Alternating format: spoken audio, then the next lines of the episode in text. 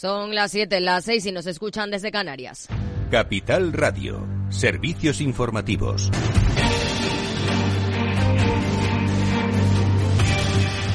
¿Qué tal? Muy buenas tardes. La Comisión Europea abre una investigación en profundidad sobre la compra de Air Europa por parte del grupo IAG al que pertenece Iberia ante la sospecha de que la operación podría reducir la competencia en varias rutas de corta y larga distancia tanto dentro como fuera de España. Bruselas dispone ahora de 90 días laborables hasta el 7 de junio para emitir un dictamen sobre la fusión. Más asuntos. La Autoridad Independiente de Responsabilidad Fiscal, la IREF, actualiza las previsiones para 2023 y 2024 y revisa al alza en una décima el crecimiento del PIB en 2023 hasta el 2,4 y mantiene su previsión para 2024 en el 1,7%. Respecto al IPC, revisa la baja la estimación para este año al entorno del 3,3% por la evolución reciente y las últimas medidas aprobadas por el Gobierno para combatir los efectos del incremento de precios. En el día previo de la reunión del Banco Central Europeo, previsiones también del grupo Antbank, que cree que habrá varias bajadas de tipos de los reguladores durante este año 2024 y destaca que la devaluación de la moneda china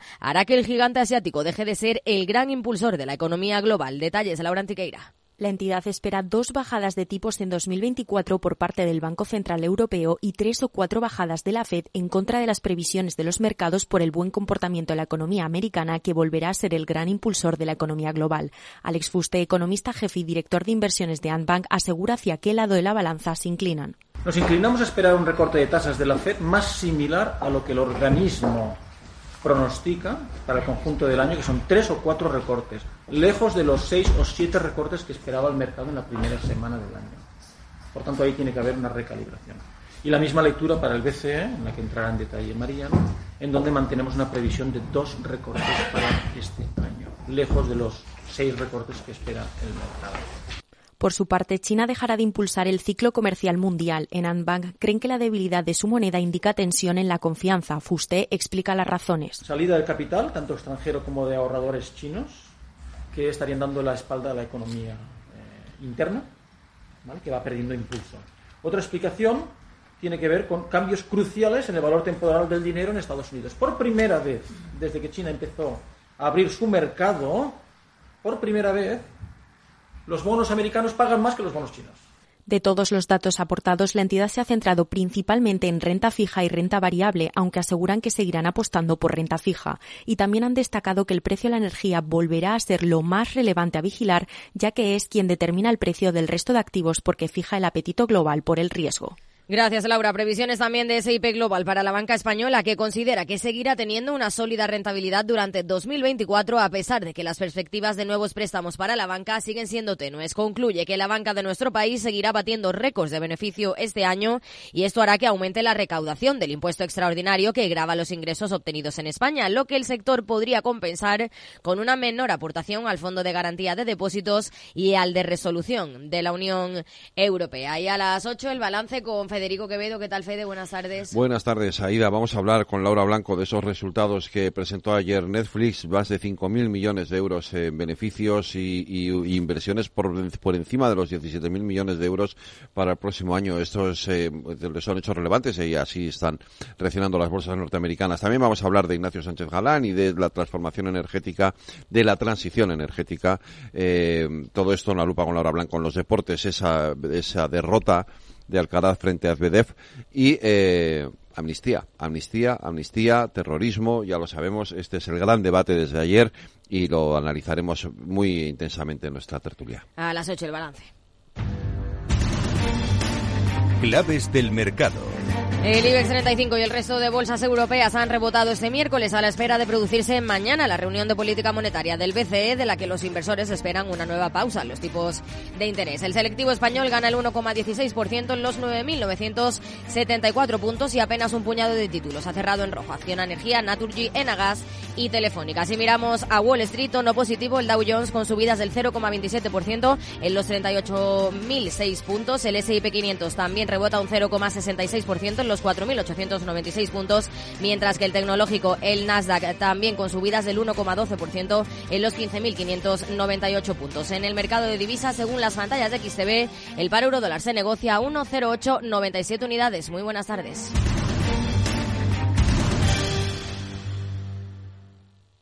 Para personas inquietas, Capital Radio.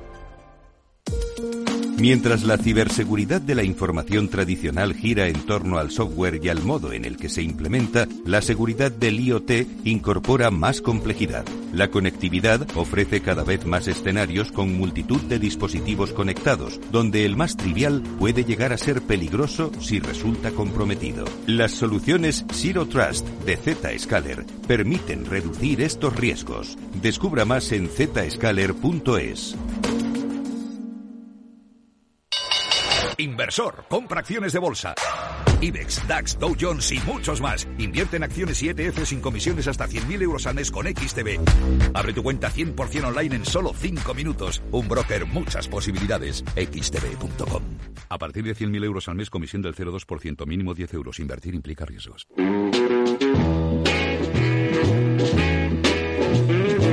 En Capital Radio, After Work, con Eduardo Castillo. ¿Qué tal amigos? Buenas tardes, bienvenidos un día más a este After Work, un After Work que hoy tiene un alto componente tecnológico, pero también de sostenibilidad. Enseguida me vais a entender, porque en la primera parte del programa vamos a hablar con eh, uno de los proyectos que la compañía Dominion puso en marcha ya hace unos meses y que tenía que ver precisamente con la tecnología y con la sostenibilidad. Estamos hablando del proyecto Bigwo. Persigue ideas, iniciativas, personas que tengan cosas interesantes que aportar y que puedan convertirse, ¿por qué no?, en negocios exitosos, pero que tienen que tener esa premisa, una base tecnológica y, por supuesto, que respondan a una necesidad o que respondan a las necesidades de sostenibilidad que los tiempos nos exigen. Con Patricia Berjón, que es directora de Bicuo, vamos a hablar en el programa sobre cómo está yendo eh, este proceso de acompañamiento de las ideas, cuáles son, o por lo menos las eh, áreas temáticas o, o de negocio en la que se van a desarrollar estos proyectos y, sobre todo, cuál es el impacto que ojalá tengan a futuro cuando se constituyan como empresas. Todavía para eso queda bastante tiempo, pero bueno, estoy seguro de que el trabajo que están desarrollando día a día les va a poner en la pista de hacernos la vida un poquito más fácil. Esto en la primera eh, parte de esta primera media hora del programa. En la segunda parte vamos a hablar con una especialista en el mundo del branding. ¿Por qué? Pues porque la marca es básicamente la puerta de entrada a las emociones de las personas eh, o de los clientes de esas empresas, ¿no?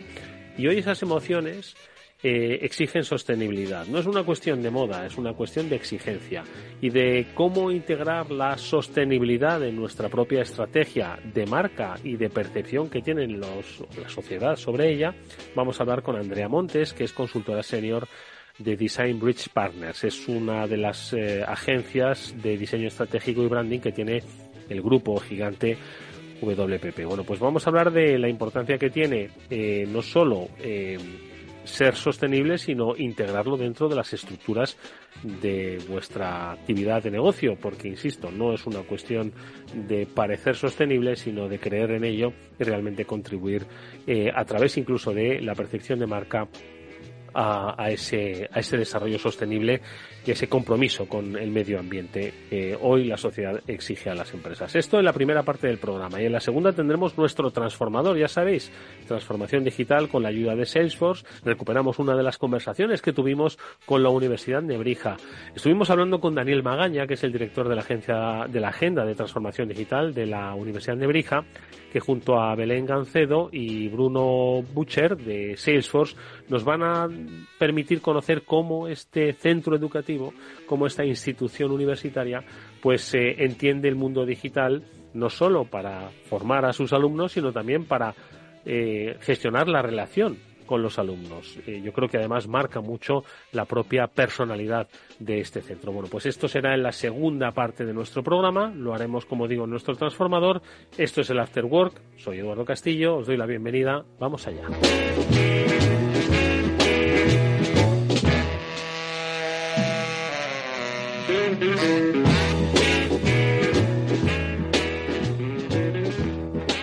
Bueno, hace unas semanas en este programa hablamos con Dominion para pues conocer cuál era ese programa Big para eh, ayudar a ¿por qué no? Ideas y buenos proyectos que siempre tuviesen como un denominador común de la sostenibilidad y de la tecnología la posibilidad de desarrollar esos buenos negocios. El proceso sigue avanzando, ojo, y todavía queda mucho desarrollo, pero nosotros nos hemos querido detener a saber si ya hay propuestas y por lo menos por dónde van a empezar a trabajar dichas propuestas. Para eso hemos convocado en este programa a Patricia Berjón, que es directora de Bicuo y que ya estoy seguro de que por lo menos algo nos puede decir sobre esos eh, áreas o esas eh, posibles, potenciales, futuras empresas que se van a desarrollar partiendo de ideas que unan sostenibilidad y tecnología. Patricia, ¿qué tal? Buenas tardes, ¿cómo estás? Hola, muy buenas tardes, Eduardo. Oye, recuérdanos un poco la iniciativa, porque estuvimos hablando de que se ponía en marcha, se hacía un llamamiento, además, nacional e internacional, a que, pues, oye, con buenas ideas que conjugasen tecnología y sostenibilidad, encontrarían en Bilbao nada menos que un espacio, pues, para poder desarrollar lo que podría ser el germen de una futura y longeva empresa, ¿no? Cuéntanos un poco. Pues exactamente, eh, lanzamos esa convocatoria, una convocatoria además un poco especial porque eh, no solamente convocábamos a posibles proyectos emprendedores, personas o equipos con un proyecto, sino que también estábamos abiertos a seleccionar personas que no tuviesen un proyecto, pero que considerábamos que tenían un talento diferencial y que podían ser eh, futuros gestores de proyectos que nosotros les asignásemos.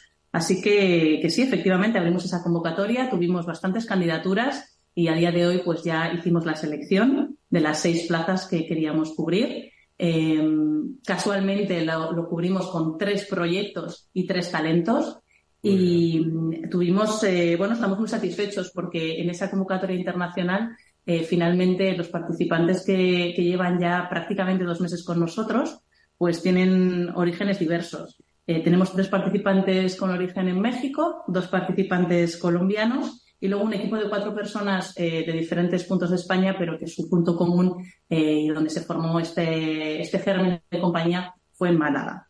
Así que los tenemos todos en, en Bilbao, en fases muy iniciales todavía, como dices, queda, queda camino por recorrer, mm. pero en ámbitos bastante, bastante diferentes e interesantes, yo creo. ¿Cuáles son esos ámbitos? ¿Qué es lo que os ha llamado la atención tanto del ámbito de actuación como del talento a desarrollar? ¿Por dónde habéis ido?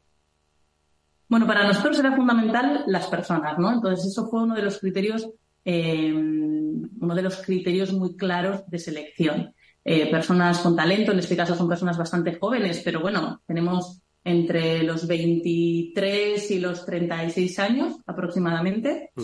Eh, siempre tenían, pues bueno, intereses, yo digo que, que son personas que por algún, que tienen algún rasgo diferencial por sus estudios, por lo que han complementado sus estudios, por sus intereses. Nos sorprendió muchísimo. Eh, todos los participantes que tenemos son personas que saben leer muy bien la realidad del mundo en el que viven, ¿no? Y además con un gran compromiso social, que era uno de los temas, la sostenibilidad, ese acercamiento social. Pero luego, realmente, en que se plasman sus, sus proyectos, pues es muy diverso. Tenemos eh, personas que están aplicando tecnología para fomentar un uso eh, o un consumo de moda sostenible y local, por ejemplo. Tenemos también usos de la tecnología para eh, facilitar el acceso a la vivienda a personas en situaciones de vulnerabilidad social, en este caso en el contexto eh, de México, porque este participante es mexicano. Tenemos también soluciones eh, técnicas, cosas quizá más de investigación, que están en temas de desalinización de agua, un proceso eficiente que puede ser utilizado con multitud de, aplicaciones en la producción de hidrógeno, en, otro tipo de procesos industriales. Eh, personas que están aplicando robótica y sensórica para captación de datos en industria. Tenemos también un proyecto muy interesante de aplicación de realidad virtual para mejorar, eh, bueno, o, para personas que tienen eh, déficit de atención e hiperactividad. Y luego también tenemos un proyecto con inteligencia artificial. O sea que imagínate, ¿no? Robótica, inteligencia artificial, compromiso social. Hay bastante variedad, ¿eh? Como ves. Yo creo que además una cosa que, caracteriza, hombre, en este caso a, las, a los seis eh, designados por Dominion, por Bico en este caso, eh, que es el impacto social, pero que es algo que debería ser bastante generalizado. Al final yo creo que todas las ideas tienen que tener un impacto social, es decir, que cambien la vida de las personas, ¿no? Y yo creo que ese es un poco el objetivo, ¿no? Con el que ellos están empezando a no sé si llamarlo formar, aprender, acompañar, porque decíais, ¿no? Con, con buen criterio que Bicuo no era una aceleradora, no es una escuela de negocios, tampoco es eh, inversión de capital riesgo ni una universidad corporativa, pero que es todo es un poco a la vez, ¿no? Porque al final es un acompañamiento integral que, ojo, esto no ha hecho nada más que empezar y, el, camino pues no será un camino de rosas, con las dificultades además de los contextos en los que nos movemos, ¿no? Sí, efectivamente, ¿no? El contexto es fundamental y es una de las cosas que también estamos tratando de transmitirles o de compartir con ellos, porque como te decía, ellos tienen visiones muy particulares, muy personales y muy enriquecedoras también para, para nosotros. Ellos al final, pues creo que lo has definido muy bien, es ese acompañamiento integral eh, que tiene varias eh, facetas, ¿no? Eh, hay una muy importante que es la mentoría o la relación con sus mentores, que son personas del top 100 directivo de Dominion y son personas que se reúnen con ellos personalmente todas las semanas, ¿no? Y es ese tutor, vamos a decir, mentor personal, que ya en fases, o sea, con lo poquito que llevamos, pues han ayudado a hacerles pensar, a redefinir algunos de los modelos de negocio con los que llegaban, a, ¿no? a, pensar otras variables, cosas en las que quizá no habían pensado. Pero no solamente el mentor, ese todo el paquete de formación, vamos a decir, le llamamos formación, pero es algo muy práctico, una formación en soft skills, donde tenemos eh, personas externas a nuestra compañía que nos parecen valiosas, que, que hablen con ellos y les hagan reflexionar, y luego personas internas incluso nuestro presidente, nuestro CEO de Dominion, pues eh, ha estado en varias ocasiones con ellos hablando de diferentes temas. Mm. Y luego yo diría que la otra pata del acompañamiento es estar dentro de esa plataforma que es Vicuo, pero que está abrazada por Dominion y que les permite a ellos acceder pues a instituciones, a proveedores, a clientes, a contrastar con la realidad del mercado todo eso en lo que están pensando, ¿no? Entonces esto es un camino, como dices, eh, no de rosas, eh, porque algunos ya se han encontrado con que yo traía una idea y me las estáis desmontando, pero ese es el proceso bonito, ¿no? Eh, yo creo que eso es parte del camino que tienen que, recorrer y está siendo muy satisfactorio, yo creo que para todas las partes. Mm, sí, yo creo que es un, es un aprendizaje no solo empresarial, económico, tecnológico, sino personal sobre todo, ¿no? Pero, pero fíjate, había algo que me preguntaba y es que vivimos en tiempos de cambio tan acelerados, ¿no? Que el 2023, pues no se va a parecer en nada al 2024 como así no se pareció en nada al 2022, ¿no? Entonces, me figuro que, que este 2024, bueno, no sabemos cuáles son los retos que hay por delante, pero que supongo que habrá particularidades que marquen el concepto de emprendimiento, ¿no? En este 2024. ¿Cuáles son un poco las que estáis viendo que van a ser, que creéis que van a ser cruciales? Por supuesto, lo de la inteligencia artificial. Estoy seguro que aunque hay proyectos específicos ¿no? que, van a abordar este tema, seguro que va a afectar a todos, cosas así, ¿no?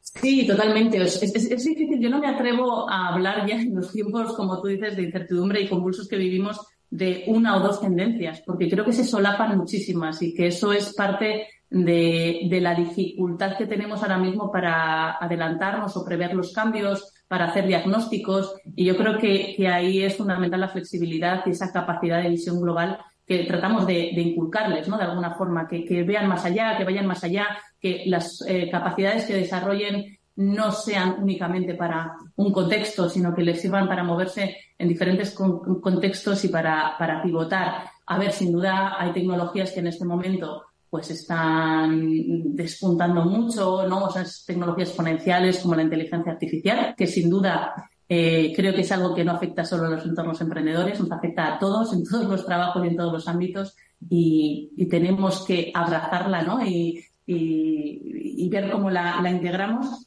Eh, pero, pero es que, ya te digo, no me atrevería. Creo que es posible emprender tanto en las tecnologías más punteras como eh, dándole una vuelta de tuerca a cosas que nos pueden parecer menos punteras tecnológicamente, pero que, lo estamos viendo con ellos, ¿no? Cómo miran al mundo de una forma y ese compromiso social me está sorprendiendo mucho de esta generación joven, cómo miran al mundo con otros ojos. Y creo que eso, que eso es, eh, bueno, es, lo, en lo que estamos en estos contextos inciertos. Oye, una última cosa te, pregunto, Patricia, y es eh, los hitos, ¿no? Que entiendo que, que, en, estos, en estos mundos económicos hay que ponerse deadlines, ¿no? No sé cómo los llamáis en el mundo del emprendimiento, ¿no? Pero que de alguna forma se vayan cumpliendo. Llevan eh, de momento dos meses donde han aprendido mucho. Seguro que ha habido alguna lágrima y alguna alegría. Eso forma parte de la naturaleza del, del emprendedor. Pero me figuro que querréis ir cumpliendo etapas. Un poco cuál es vuestra previsión, pues más o menos en calendario, pues para ir eso superando estos hitos. Bueno, nuestro programa de Vico eh, dura, tiene una duración de seis meses. Es decir, que en el mes de mayo eh, esta primera edición 2023-2024 pues eh, llegará a su fin y en ese momento pues lo que haremos será una recopilación un poco de los avances que han tenido los proyectos. Por supuesto, cada, cada participante ha eh, elaborado su plan, vamos a decir, su plan de seis meses, dónde estaban cuando llegaron, qué objetivos se marcan cuando pasan seis meses y cómo van a ir abordando los diferentes pasos para, para conseguirlo. Y en mayo, pues pues eh, tendrán, yo creo, grandes avances. Han sido ambiciosos en la definición de sus objetivos y están trabajando duro, así que, los tendrán. Veremos resultados y ahí habrá que ponerse en el siguiente paso. ¿Qué pasa con estos proyectos? Eh, ¿Qué es lo que deben hacer en la siguiente fase? ¿Deben eh, seguir acompañados por Dominion? ¿Deben seguir acompañados por Vico durante un tiempo? ¿Tienen que tener alas y volar solos? Todas las posibilidades están abiertas, ¿no? Nosotros hacemos un programa muy personalizado a cada, a cada proyecto, a lo que cada uno necesite. Bueno, pues oye, si te parece, hablamos en mayo, ¿vale? Y vemos un poco por dónde van a desarrollarse todos esos, esos proyectos que parecen muy interesantes y sobre todo que responden a necesidades de las personas, que es lo que tiene que buscar en, en, este, en este mundo la tecnología y por supuesto el mundo de la empresa. Pues nada, a trabajarse, ha dicho Patricia Berjones, directora de pues mucha suerte y que nada, que les vaya estupendamente, se lo deseamos de verdad de corazón. Muchísimas gracias y gracias por acompañarnos, Eduardo, en este camino que, está siendo esta primera edición de ICO. Nos lo contaréis en breve. Gracias, hasta pronto. Hasta pronto. Después del trabajo, After Work, con Eduardo Castillo, Capital Radio.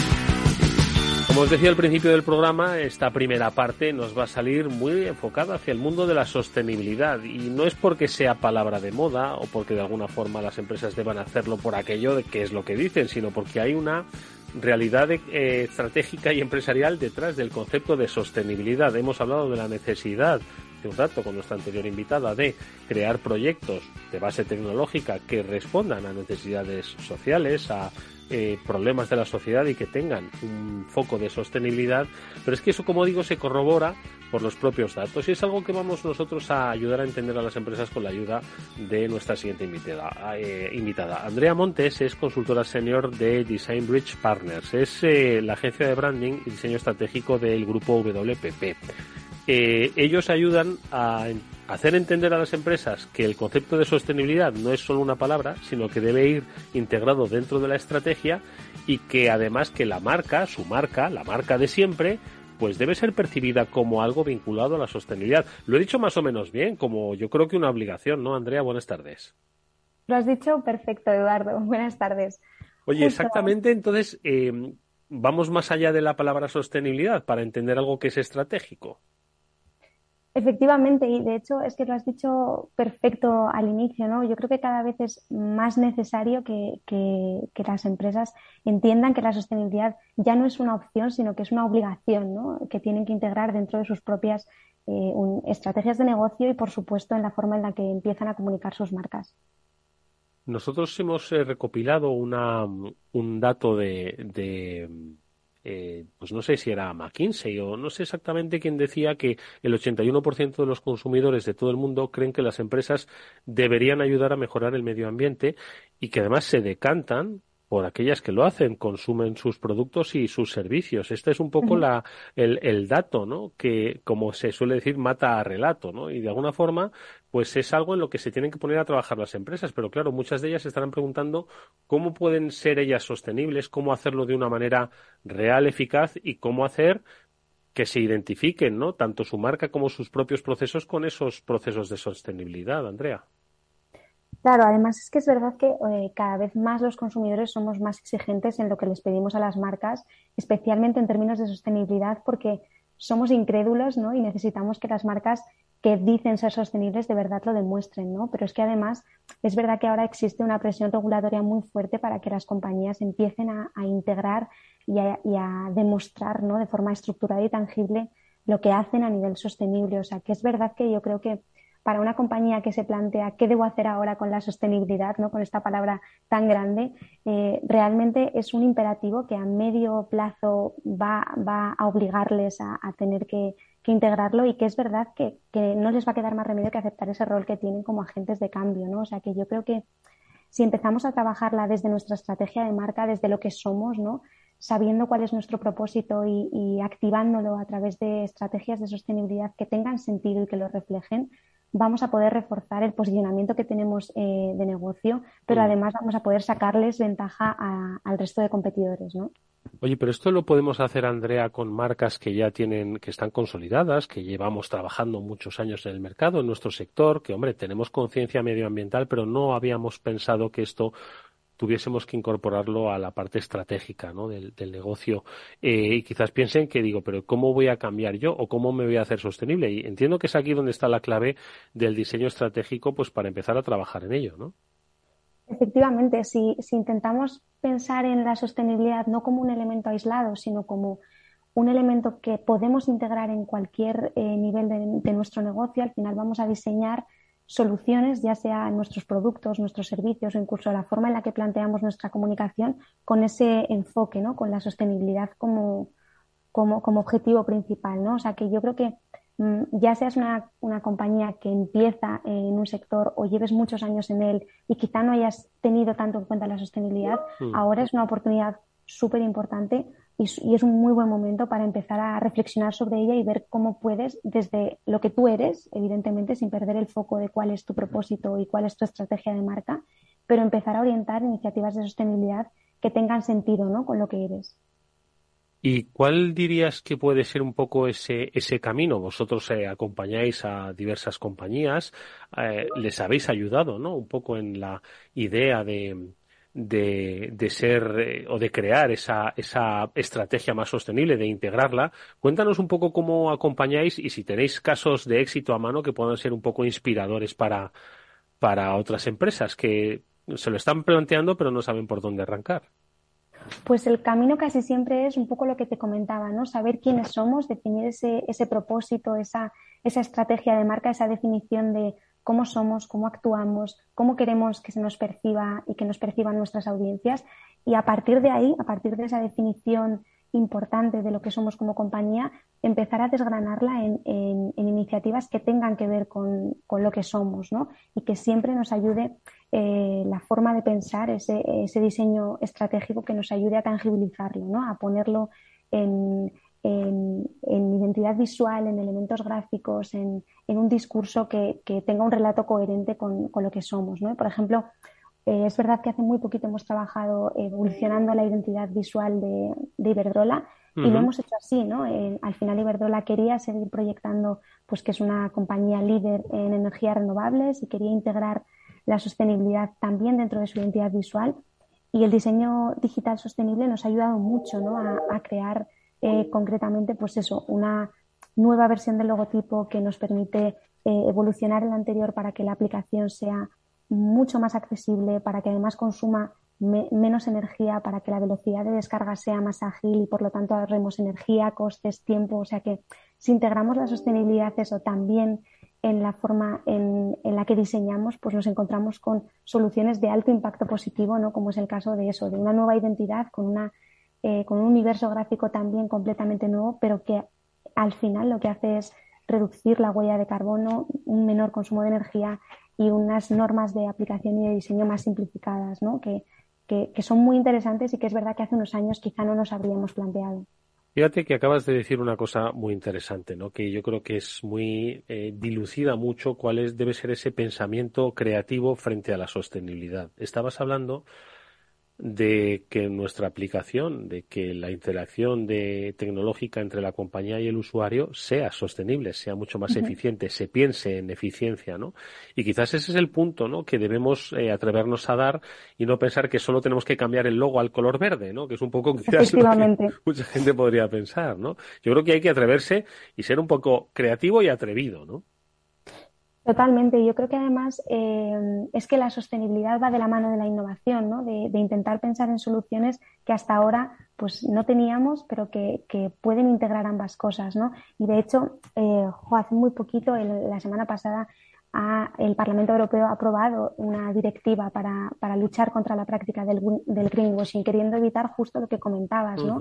El que usemos elementos verbales y visuales que sean confusos y que trabajen esa sostenibilidad desde una perspectiva que, pues, que nos lleva a clichés y a, y a, un imaginario excesivamente utilizado. O sea que si unimos la sostenibilidad con la innovación, podemos llegar a soluciones muy interesantes a las que no habríamos llegado y que además eso aportan mucho valor más allá de cambiar el, color del logotipo.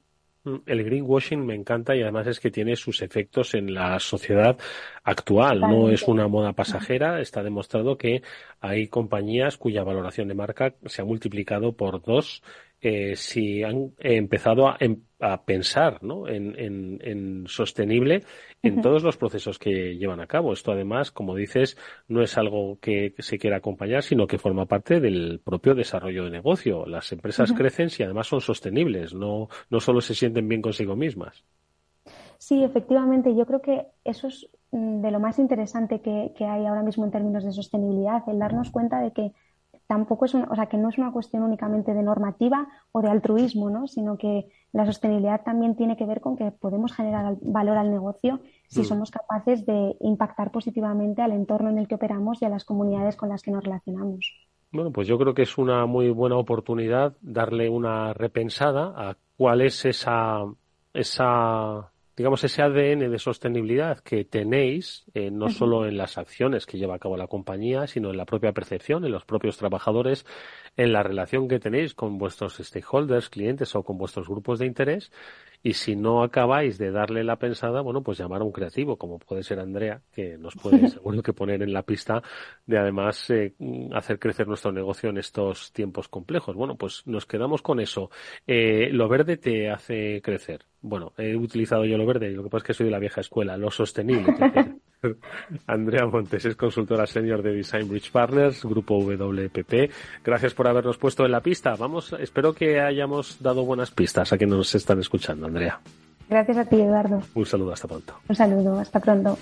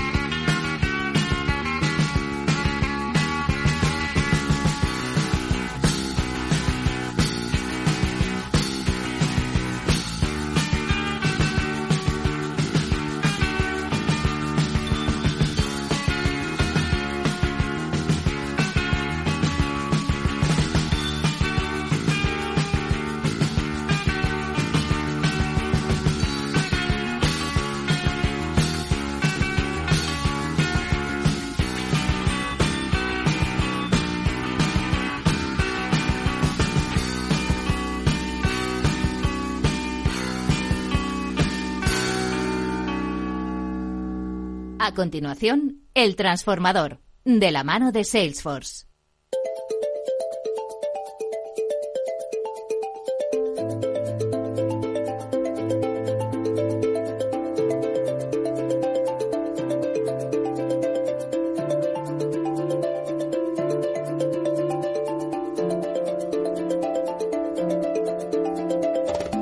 Pues ya estamos aquí con los especialistas de Salesforce que una semana más nos acompañan para conocer cómo son los procesos de transformación de instituciones, empresas, compañías de todo tipo, tamaño y condición. Hoy nuestra invitada es mi universidad, lo diría yo. La Universidad de Brija es, eh, además, la primera experiencia educativa que tenemos en este transformador. Hemos tocado muchísimos sectores y hoy uno de los que eh, pues más futuro tiene y sobre todo más importantes para las sociedades, la formación de mm, los eh, ciudadanos de los individuos. Hoy la Universidad de Nebrija está aquí representada por Daniel Magaña, que es director de la Agenda de Transformación Digital. Daniel, ¿qué tal? Muy buenas tardes, bienvenido. Muy buenas tardes.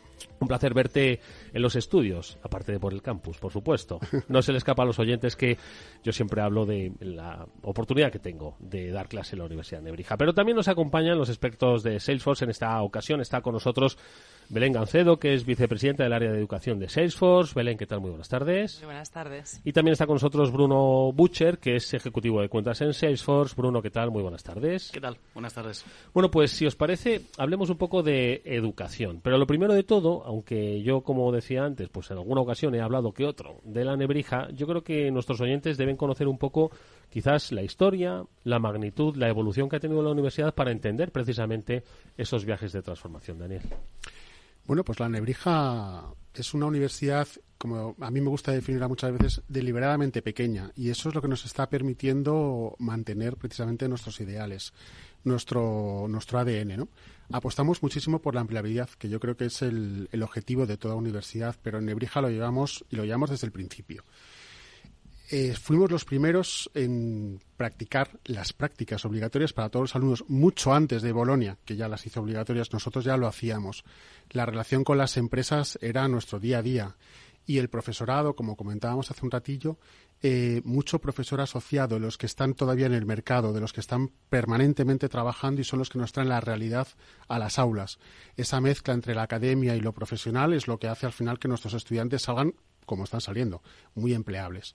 El componente internacional, que lo, hemos trabajado desde el principio, desde el año 95, eh, siempre hemos intentado que eh, haya muchas nacionalidades en nuestros campus, más de 56 en los últimos años, y eso es una, una maravilla. Y la excelencia académica, pero no solo con los mejores profesores, sino con los mejores estudiantes. Los mejores estudiantes hacen que estén los mejores profesores y los mejores profesores son los que quieren estar con los mejores estudiantes. Y todo esto, en el, en el mundo en el que estamos ahora mismo, en el que cada día afrontamos nuevos retos, no puede ser eh, si no hay una innovación pedagógica. Y eso yo creo que es uno de los componentes importantes. Siendo pequeños, siendo como somos, pero a la vez eh, muy valientes, hemos podido poner en prácticas, bueno, pues unas pedagogías, unas metodologías muy interesantes.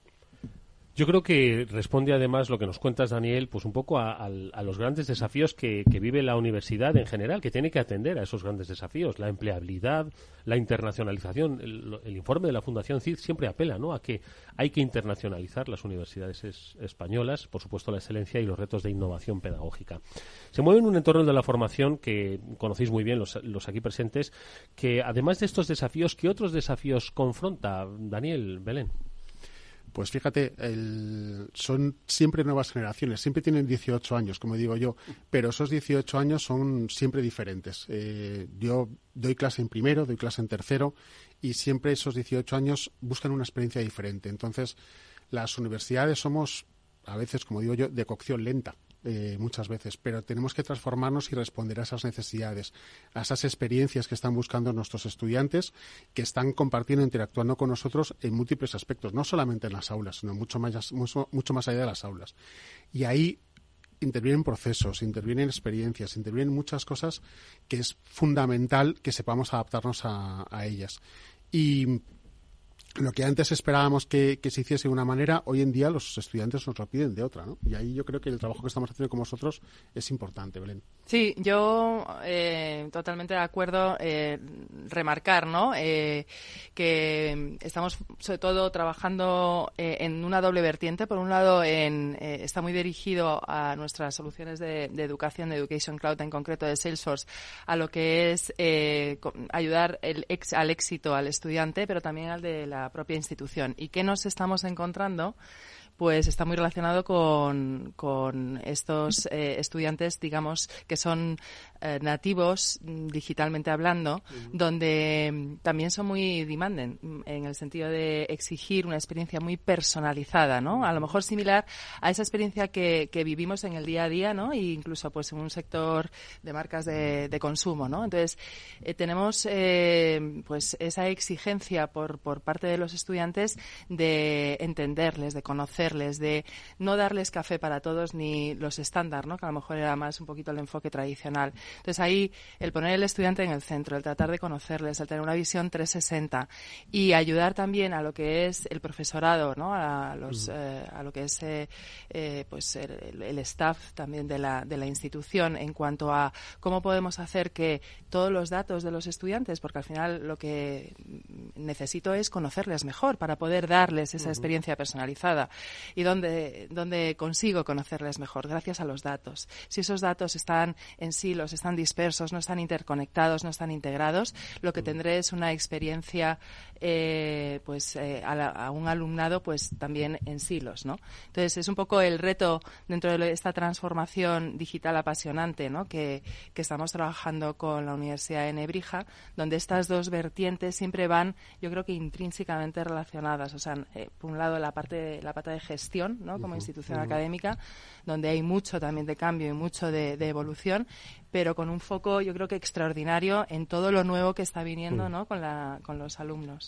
Ahora, si os parece, vamos a profundizar un poco más en cómo se está implementando esa, esa herramienta eh, respondiendo a una necesidad por unos objetivos. Pero si hay algo que marcó también el mundo de la formación eh, en general y a la universidad en particular, eh, desde un punto de vista digital, fue la pandemia que nos sobrevino. Marcó a empresas, marcó a instituciones, pero especialmente marcó a las, eh, las universidades y a los centros educativos. ¿Cómo vive la Nebrija?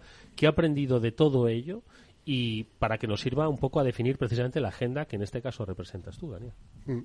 Pues fíjate que yo lo recuerdo como, un miércoles estaba dando clase en el aula y el jueves estaba dando clase desde mi casa. Y no hubo mucho cambio, y estoy hablando de clase presencial. Nosotros en Nebrija ya llevábamos bastante trabajo hecho. Eh, desde el 2011 empezamos a trabajar con una unidad que se llama Global Campus, que precisamente trabaja esa parte de innovación em, pedagógica, incorporando mucha tecnología, pero sobre todo la adopción de esa tecnología. Sin darnos cuenta, nosotros ya teníamos el trabajo hecho. Eh, mucho trabajo con el campus virtual, pero no solamente con las herramientas, sino saber dar clases, saber em, cómo hacer interactuar a los alumnos a través de los campos virtuales, que no es nada sencillo. Eh, salvar esas distancias, esa parte virtual, lo llevábamos ya eh, muy practicado y para nosotros fue fácil. Teníamos mucha infraestructura montada, pero sobre todo mucho profesor con mucha formación y con muchas ganas de hacerlo y yo no detecté problema. O sea, la mayor diferencia para mí fue que tenía a mi hija pequeña a mi izquierda diciendo, oye, Elsa participa o Elsa no participa. ¿Te has fijado que este no te contesta? Ese fue el mayor cambio para, para mí. Y yo lo hablaba con, compañeros de otras universidades que me comentaban los problemas que estaban teniendo porque no habían tenido esa formación, no habían tenido esa tecnología y para nosotros fue especialmente fácil me siento realmente orgulloso de, poderlo haber, de poder haberlo hecho, porque la verdad fue muy, muy fácil para nosotros. Sí, la verdad es que fue un, un, hito, ¿no? Poder eh, continuar las clases. Todos conocemos casos de instituciones y de otras universidades, pues que quizás la experiencia no fue tal y como la está contando Daniel. Yo personalmente también, de un día para otro di clase y, todos los alumnos además eh, de una manera muy intuitiva porque hay que reconocer hay que decir que la Universidad de Nebrija es una universidad presencial aunque tiene algunas eh, formaciones eh, a distancia pero en el momento de la pandemia el, grueso de toda la formación era, era presencial. Sí pero fíjate Eduardo que nosotros aunque dábamos clase en presencial y seguimos dando clase en presencial ya usábamos el campus virtual. Es decir, lo usábamos como una herramienta de apoyo a la docencia, pero las entregas de los trabajos, los foros, eh, los comunicados que hacemos son todos siempre a través del campus virtual. Y quien, o sea, unos más que otros, pero yo daba clase también en online a, programas de, de máster y entonces esa capacitación ya la teníamos entonces. Y recuerdo, vamos, infinidad de cursos de nuestra unidad de Global Campus precisamente para sacar todo el partido a la, a la tecnología, que es lo que domino yo, adopción de la tecnología, que es clave de esa transformación. ¿Qué os parece, Belén, Bruno? Eh, la eh, pandemia marcó un, antes y un después, eh, o una continuación en este caso, como es la Universidad de Nebrija. ¿Cómo se ve desde el mundo educativo y desde la perspectiva digital lo que supuso la pandemia? Bueno, yo creo que los avances tecnológicos, especialmente en las instituciones educativas de educación superior, han ido muy lentos ¿no? en los últimos 100 años. Pero la pandemia marcó un punto de inflexión en el sentido de acelerar, por un lado, y por otro lado también dejó en evidencia determinados retos que ahora muchas instituciones educativas perdón, están abordando, ¿no? Eh, con lo cual, fue un reto en sí mismo, pero al mismo tiempo yo creo que ha sido el comienzo o el impulso que se necesitaba en la industria para afrontar realmente lo que es una transformación, que no es fácil y no va a ser inmediato y no va a ser de hoy para mañana, ni en un año, ni en dos, ni en tres. Sobre todo porque esto no va de tecnología, esto va de personas. Y cuando tienes que cambiar los procesos, la cultura, la forma de hacer las cosas, los miedos eh, y muchas, ¿verdad, Daniel? Muchos componentes que tienen que ver con nosotros, con las personas, pues es un proceso que tarda tiempo. Por supuesto que la tecnología está ahí, más madura y más potente, yo diría que, nunca, ¿no? Con, con todos los, eh, bueno, pues las últimas noticias, eh, inteligencia artificial, datos, etcétera, pero no deja de ser un facilitador o un acelerador de algo mucho más ambicioso y más importante. No sé si Bruno o Daniel estáis de acuerdo. Sí, la verdad es que para nosotros la clave está en las personas y en los procesos para adoptar la tecnología al final la barrera suele ser esa resistencia al cambio. Entonces nosotros desde la Agenda de Transformación Digital siempre apostamos por, esa gestión del cambio. Hacer que, los equipos trabajen y trabajen juntos y trabajen con un proceso y no por esos hilos que comentabas antes, que son muy típicos de, algunas empresas y de las universidades también, ¿no? que somos muy departamentales. Y el reto lo tuvimos. Eh, nosotros, gracias a, no sé si gracias a la pandemia o coincidiendo con la pandemia, empezamos un proceso de transformación muy importante. Cambiamos el sistema de gestión académica en su momento, que eso para una universidad es cambiar todas las tripas. Cuenta que es el, sistema de gestión académica, porque quizás no todo el mundo conoce cómo se gestiona. Nosotros le pusimos un nombre, ¿no? Tiene el nombre del fabricante, en este caso, que es Universitas 21, pero es el sistema que permite gestionar, mejor dicho, eh, toda la matrícula de los alumnos, los expedientes, las titulaciones, la gestión financiera de, de, los alumnos, la normativa académica, que somos las universidades tenemos mucha normativa por detrás que nos obliga bueno, pues a seguir precisamente esos procesos. ¿no? Y eso requiere muchísima planificación. Parece que lo de matricular un alumno es algo sencillo, pero tiene muchísimo trabajo por detrás, gestionar las aulas, los horarios, los profesorados. Cuando tienes profesores que están trabajando y tienen horarios muy complicados, pues a las diez y media no puedo. Bueno, pues cambiar todo eso, Edu se ríe porque nos pasa yo creo que a todos, ¿no? Eh, eh, tiene mucha complejidad, ¿no? Y son muchos departamentos los que tienen que hablar entre sí y ponerse de acuerdo con un objetivo común. Y ese fue uno de los procesos grandes que, que empezamos hace ahora dos años, tres años, precisamente para montar este sistema y no va de tecnología y va de personas. Eh, yo siempre decía, la tecnología en este proyecto es un 10%, el otro 90% son las personas y son los procesos. Y ahí es donde hemos hecho muchísimo hincapié, en conseguir que todos eh, hablen entre sí. Yo ponía un ejemplo y lo pongo muy a menudo, ¿no? La primera reunión fue por Teams, porque estábamos eh, recién salidos de la pandemia, lo de reunirnos en presencial estaba complicado, y en el Teams estaban todos los micros apagados y las cámaras apagadas y no había nada más. Silencio. Solo hablaba yo. Era un momento tenso, además, bueno, eh, dije, creéis que os comunicáis, pero ni siquiera os estáis hablando. Fue duro. Y, recuerdo que mi equipo me mandó dos años después eh, una captura de pantalla, también por Teams, con cerca de 50 personas conectadas, todos con la cámara, todos participando, todos con una sonrisa. Y eso es lo que marcó al final el, el final de ese proyecto, pero al final con éxito. Y mm. fue un proyecto que fue, fue complejo, pero trabajamos con las personas. Y eso fue la, la clave de la adopción de, de, la herramienta. Y es lo que nos ha animado al final a montar un, un, CRM. Ya nos hemos venido arriba.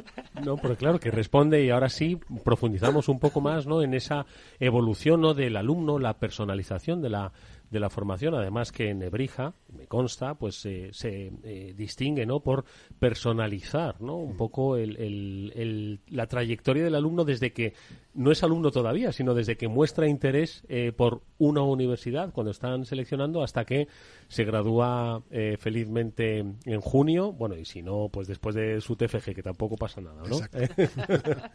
y ese, ese es un proceso largo y, como digo, personalizado, que apuntaba ya Belén, que el dato es, es crucial. Un poco cuál es el, planteamiento que se ha hecho desde Nebrija y cómo desde Salesforce os están acompañando.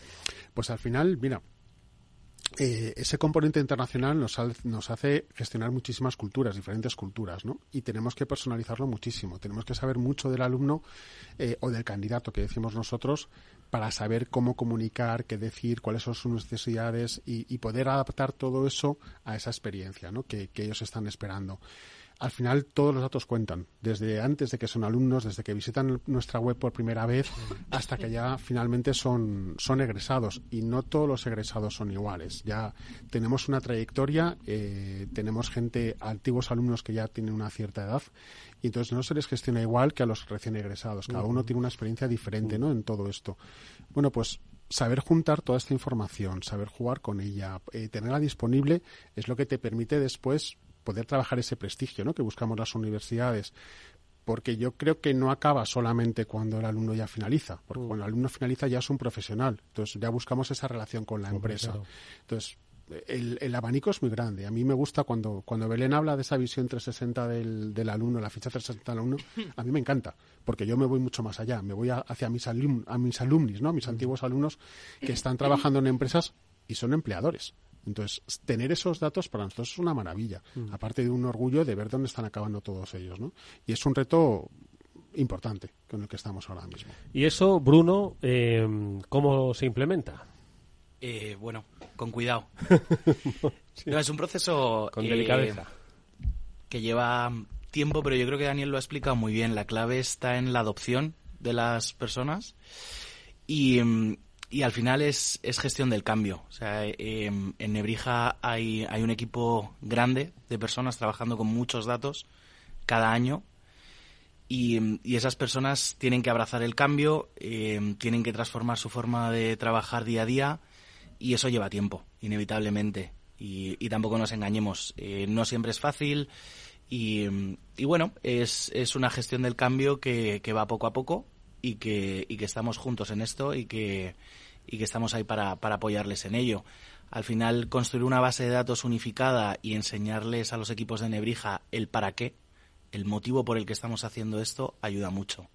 Y que entiendan dónde queremos llegar y el valor que esto aporta a la institución, al final creo que es, es la clave. En alguna ocasión, precisamente a propósito de lo que decía Bruno, quiero decir, Daniel, que la tecnología es, transparente, ¿no? Y volvemos un poquito a, a reivindicar que esto no es que la tecnología es un 10%, sino que en realidad son son personas, ¿no? Y esa es un poco la clave de la implementación, ¿no? Y supongo que también introducirles en esta nueva cultura del dato, seguro que hablamos a futuro de inteligencia artificial, en fin, es ese proceso, ¿no? De, de cultura tecnológica, ¿no? Sí, es un a mí me gusta llamarlo cultura transformadora y porque necesitamos que las propias personas generen esa transformación. Esto no va de una sola persona tirando de un, de un carro. Esto es como el ejemplo de la mancha de aceite, ¿no? Cuando pasa por un rodillo va manchando, va manchando, va manchando y al final acaba toda la sabana impregnada de, aceite.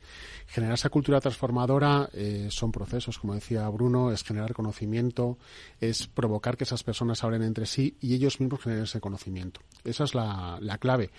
Eh, no hemos hablado de números, pero cuando hablamos del sistema de gestión académica tenemos que decir que hemos formado a 1.800 profesores, que hay 15.000 alumnos trabajando eh, con estas herramientas.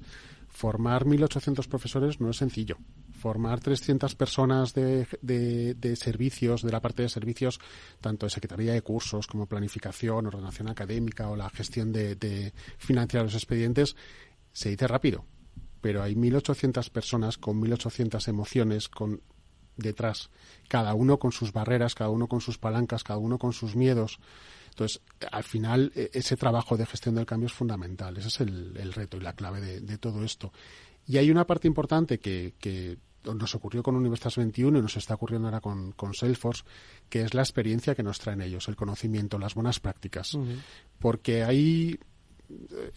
hay los, los, que tenéis verticales de educación superior, lo de vertical de educación superior suena un poco así, ¿no? Pero los que trabajáis con universidades y sois capaces de traernos ese conocimiento, esas experiencias, para nosotros es un valor añadido brutal, porque es mucho conocimiento, a partir del cual construir más conocimiento, ¿no?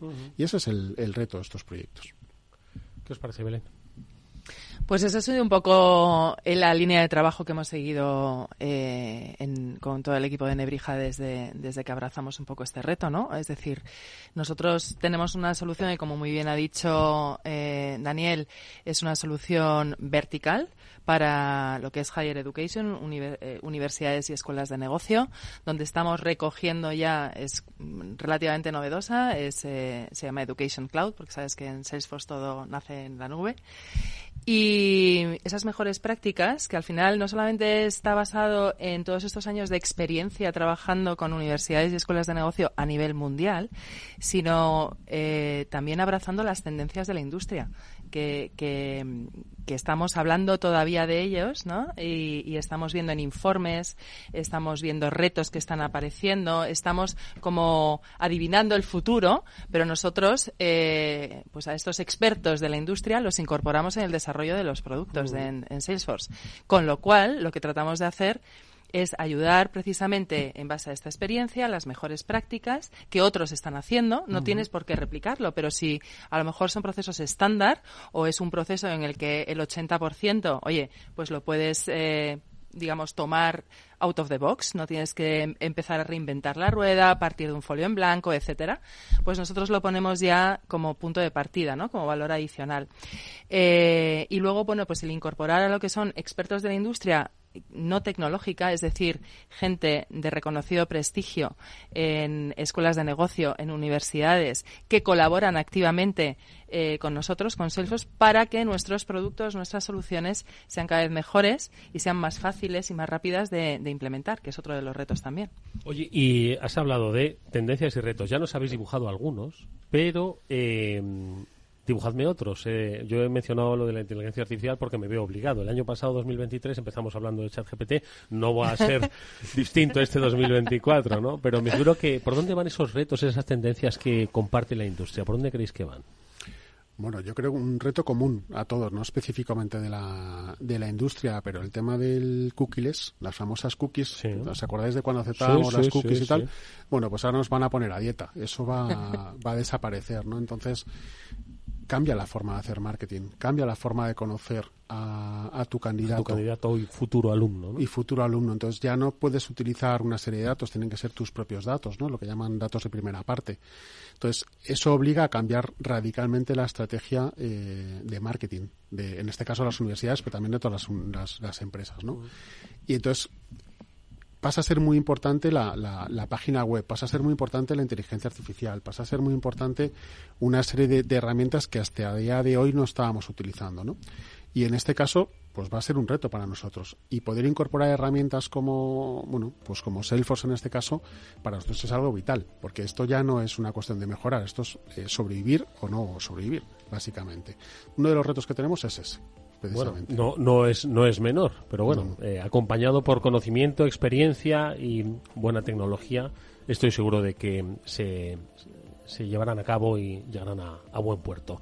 Daniel Bagaña es eh, director de la Agenda de Transformación Digital de la Universidad de Nebrija, es profesor, amplia experiencia en la institución.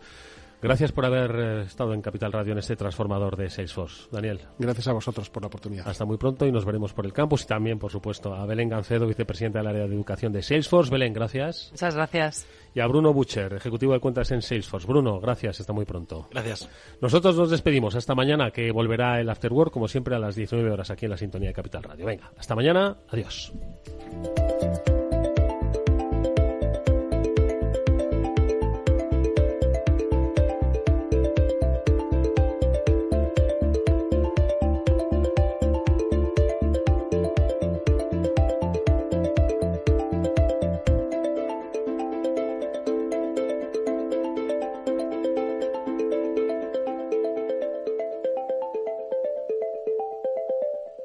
Salesforce les ha ofrecido el transformador. ¿Qué es ir más allá?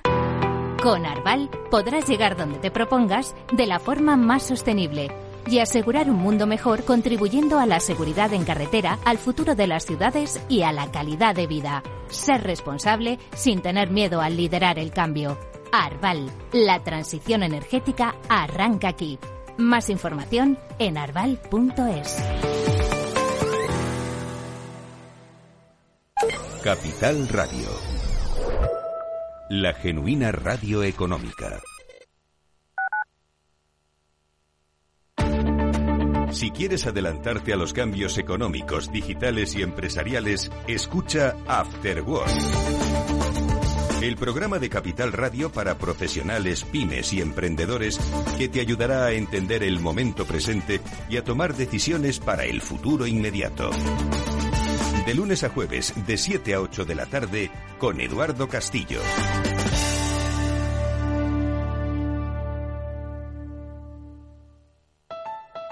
Escucha cada jueves, a partir de las 11 de la noche, en Líderes Globales, las entrevistas que Raúl Castro nos trae desde Florida.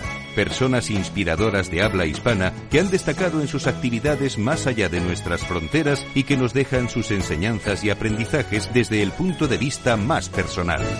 Líderes Globales, con Raúl Castro, en Capital Radio.